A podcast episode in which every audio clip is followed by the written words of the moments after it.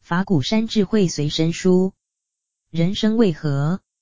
人生的意义是尽责、负责。很多人问我，人生的本质是什么？人生的意义是什么？人生的价值在哪里？人生的目标是什么？人生的意义在于尽责任、负责任。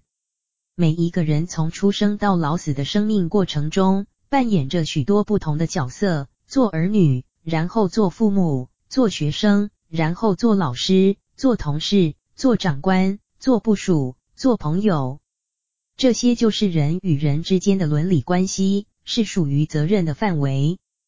如果没有尽到责任，所扮演的角色就叫不伦不类。通常我们形容很奇怪的样子叫不伦不类。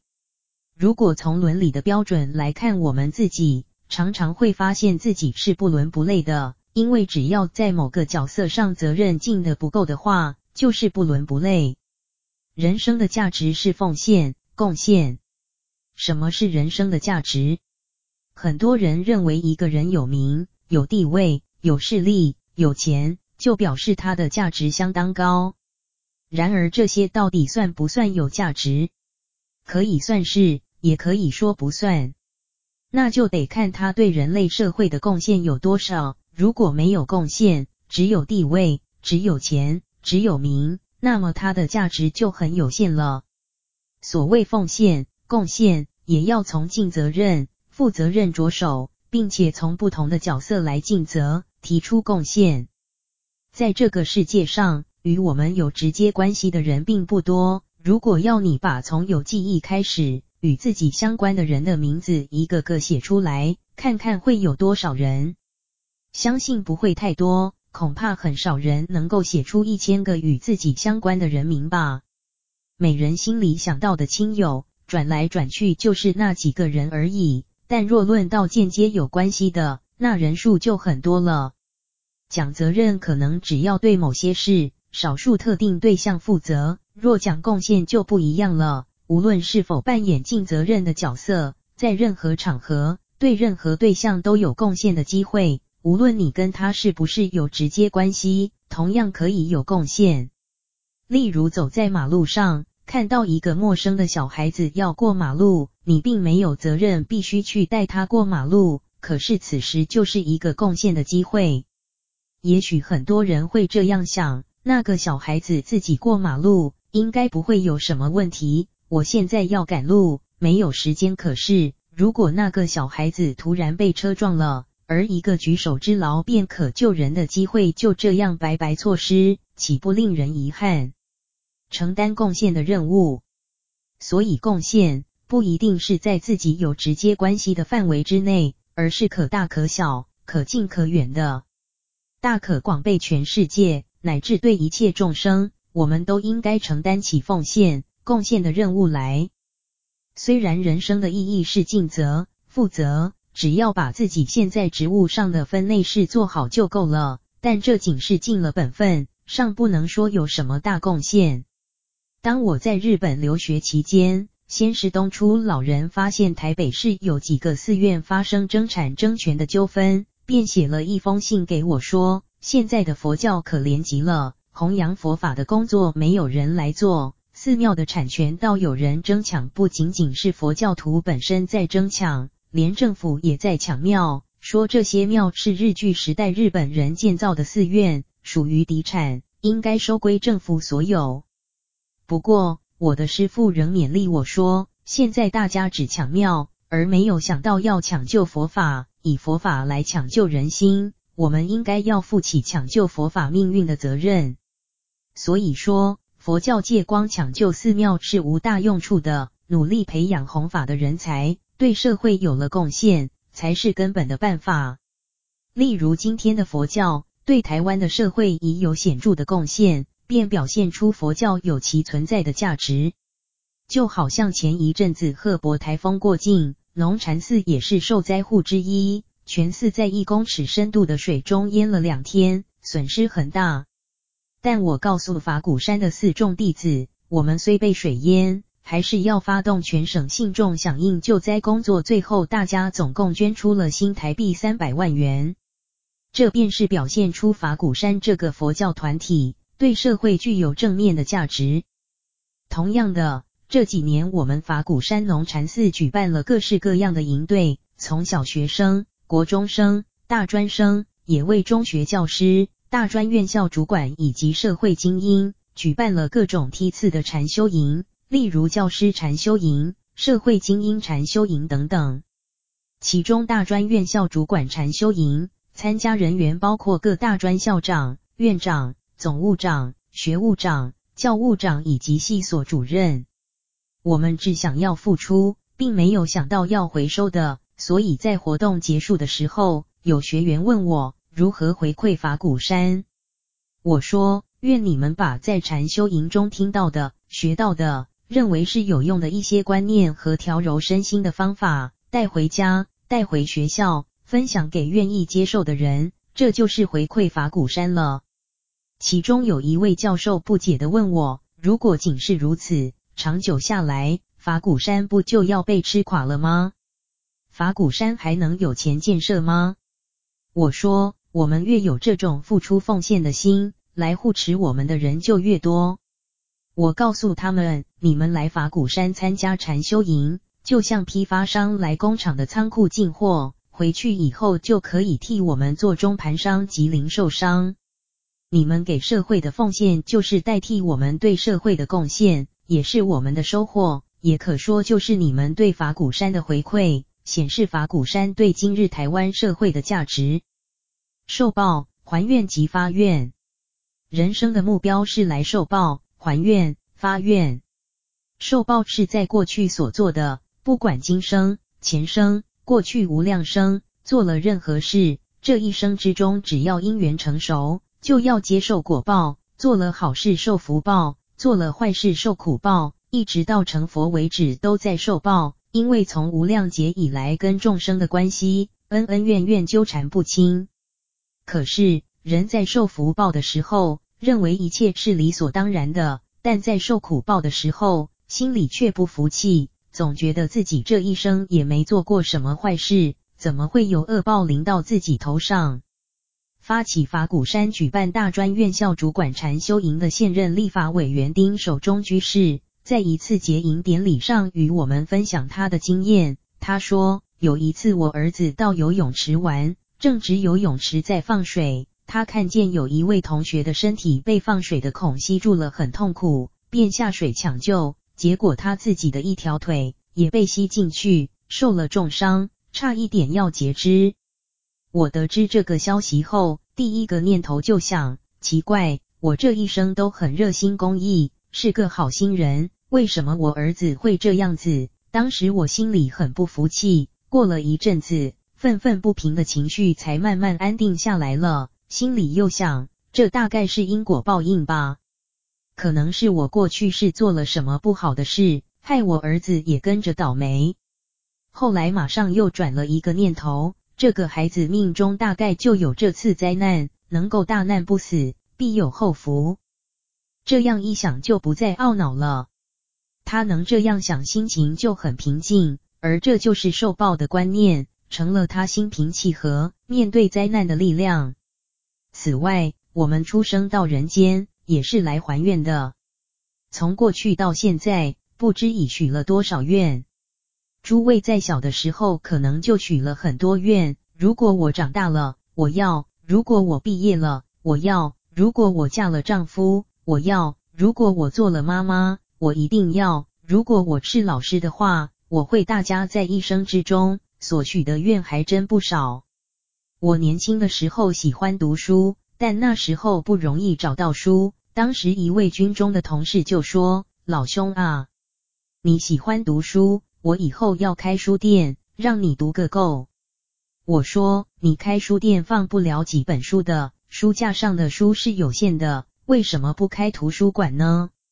他说：“开书店还会有钱赚，还能维持生活啊。如果是开图书馆，那我只有赔钱了，对我一点好处都没有。”赚不赚钱这点我倒没想到，我只说我将来要办图书馆。他说，那只好你去办了。我讲过以后，其实根本不知道有没有因缘实现。三四十年过去，机会终于来了，我创办了中华佛学研究所，便有了图书馆，藏书好几万册。将来法鼓山的佛教专业图书馆更预计藏书二十万册，还有法鼓人文社会大学综合图书馆。所以我许的愿已经在逐步兑现了。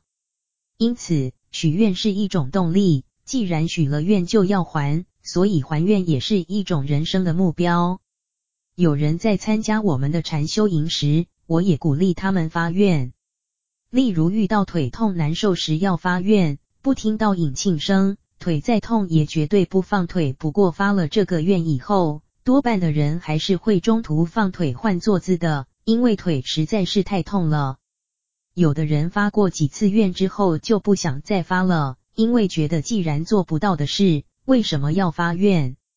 但是我还是鼓励大家一次又一次的发愿，慢慢的你会越来越能够坚持，愿也越来越能够兑现。如果你只发一次愿就不发了，那个愿力是不够强的。佛教徒每天做早晚课时都会唱诵四弘誓愿：众生无边誓愿度，烦恼无尽誓愿断，法门无量誓愿学，佛道无上誓愿成。许多人常常在发过愿以后，就跟家人或同事怄气、吵架，事后心里又觉得难过、后悔，心想才刚发愿要度众生、要断烦恼，现在又违背誓愿了。可是我都告诉他们，只要一次又一次的发愿，再发愿，情况就会渐渐改变，愿力就会日日增长起来。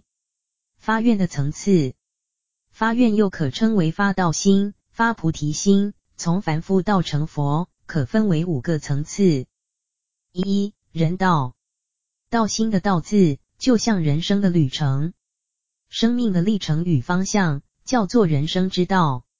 人活在世界上，有自己应走的路，而且必须有近程、中程、远程的人生目标。学习从近处着手，远处着眼，所以上路的时候，一定是从跨出第一步开始。接下来步步踏实的往前走去。由此可知，发道心是要从做人的立足点开始，尽到做一个人的责任，具备品格与品德。如果连做人的基本条件都不具备，不像人的行为、想法，就会有人骂这种人是衣冠禽兽。为什么会这样呢？第一，他们真的很可怜，不知道该如何好好做人。第二，他们不能自主，受环境的诱惑、刺激、威胁，使得他们心不由己，身不由己。法鼓山的理念是提升人的品质，建设人间净土，是从人的基础开始。希望大家把自己现在所具备的身份、所扮演的角色，恰如其分、恰到好处的表现出来。也就是说，要发道心成佛的话，先要发愿把人做好。二、天道，行人道仅是尽人的本分、尽人的责任；修行天道，则当贡献自己，服务社会大众，把全世界所有的人都视为自己照顾、贡献、服务的范围。像这样的人，有这么大的心量，做那么多的好事，都是聚积上升天国的功德。但是行天道的人，只想到我们这个地球的人，尚未想到他方不同的世界。也没有想到其他的众生，而且尚有存心追求天福的念头。三、解脱道，再其次是解脱道，那是要放下四大五蕴的身心世界，使恶业不起，烦恼不生，超越三界的生死苦海。四、菩萨道，行菩萨道是人天善道加上解脱道的功德，不但能在人间广结善缘。更是以十方三世所有一切众生作为服务、贡献、关怀、照顾的对象，并且为善不是为求福报。大圣佛法向来鼓励人行菩萨道，行菩萨道必定要从许愿、发愿、还愿开始。